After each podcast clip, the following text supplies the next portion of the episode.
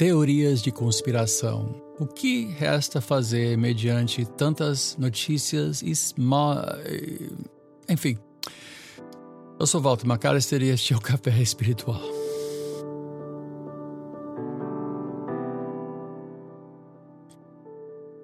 Nós estamos assistindo uma, uma avalanche de notícias que podem ser verdadeiras, podem não ser verdadeiras, nem todas podem porque estão em conflito. Então alguém não está dizendo inteiramente a verdade. É também plausível que nem todos sejam bem intencionados. Ah, e é o que surge muito agora, e há muitas pessoas reclamando ah, o tanto de teorias de conspiração. Mas nós temos que entender primeiro o que é uma conspiração. Uma conspiração é um plano traçado por um grupo de pessoas que ainda não foi revelado. Né? Conspirações são geralmente sinistras, são mal intencionadas, pelo menos esse é, esse é o sentido da palavra, de pessoas que estão planejando algo enquanto demonstram uma intenção contrária. Uma conspiração é algo geralmente oculto, algo que está, está sendo feito ou é feito por trás de portas fechadas, por debaixo dos panos, longe dos olhos e dos ouvidos da grande maioria, especialmente numa era democrática. Agora, Acreditar em qualquer teoria de conspiração seria também uma, uma ingenuidade tremenda, mas achar que não existem conspirações também é uma certa ingenuidade. A própria história é um relato de constante e sequencial de uh, conspirações e mais conspirações que só depois vieram à luz e foram registrados com seus muitos resultados, né? Tanto para o bem como para o mal, porque existem conspiradores para o bem, existem conspiradores para o mal.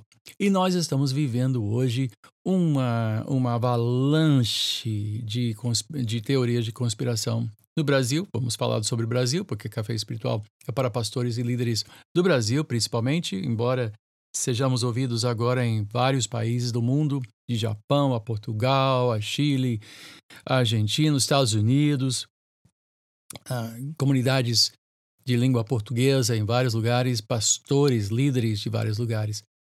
Um, e mais uma pessoa me ligou hoje, eh, de manhã cedo, dizendo, super agitado: olha só o que estão fazendo, estão armando, olha só esse fulano e tal.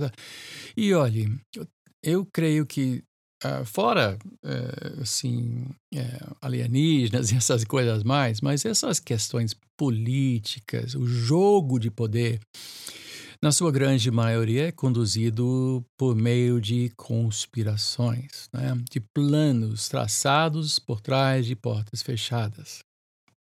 E muitas das coisas que estão surgindo não apontam para um bom resultado, a não ser que alguém venha interferir e haja em nosso interesse, em algo, haja em, interesse do bem do nosso povo, do bem desta nação. E é claro que nesta guerra de narrativas, e há uma guerra de narrativas acontecendo, onde ou você acredita, alguns estão dizendo, não, eu não acredito nessas coisas, eu só acredito na ciência. E são as mesmas pessoas que negam a ciência em se tratando de pessoas ser nascidas uh, masculino ou feminino. Né? Eles negam ciência em outros momentos, negam a ciência da existência de um ser humano no ventre, embora tenha um coração batendo e você pode ver as feições de um ser humano, mas negam a ciência. Agora não, agora eu prefiro acreditar na ciência. Hum. E quem é o autor desta ciência, não é? Eu sei que há muitas questões dramáticas acontecendo aqui. E a pergunta é: então, o que devemos fazer? E eu vou dizer algo que eu sempre digo: nós precisamos orar.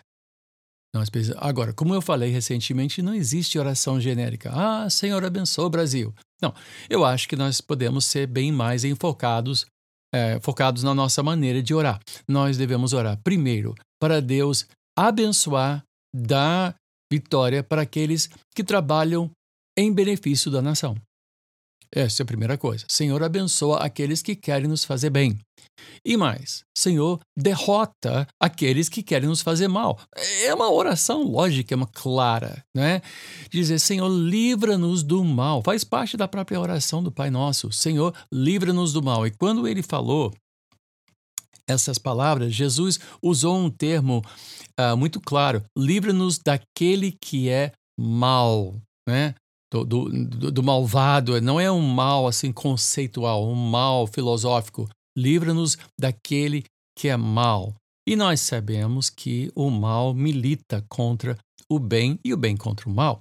E em todas essas questões, nós não estamos lidando apenas com diferenças ideológicas, nós estamos lidando com pessoas que querem o nosso bem ou que querem o nosso mal em benefício próprio deles.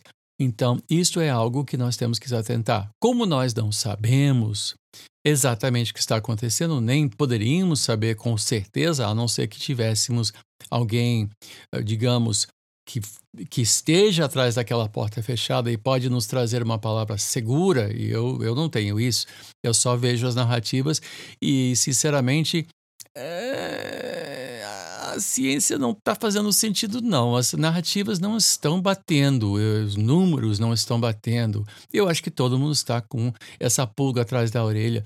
E é um momento dramático. O país está vivendo um momento dramático de grandes danos e de muitas vítimas. Vítimas de toda sorte, não só de saúde, mas vítimas de pobreza, vítimas de desemprego, vítimas da escassez, falta de abastecimento. Então, como é que a igreja deve fazer? Bom, a igreja deve orar. Vamos orar então. Senhor, livra-nos do mal.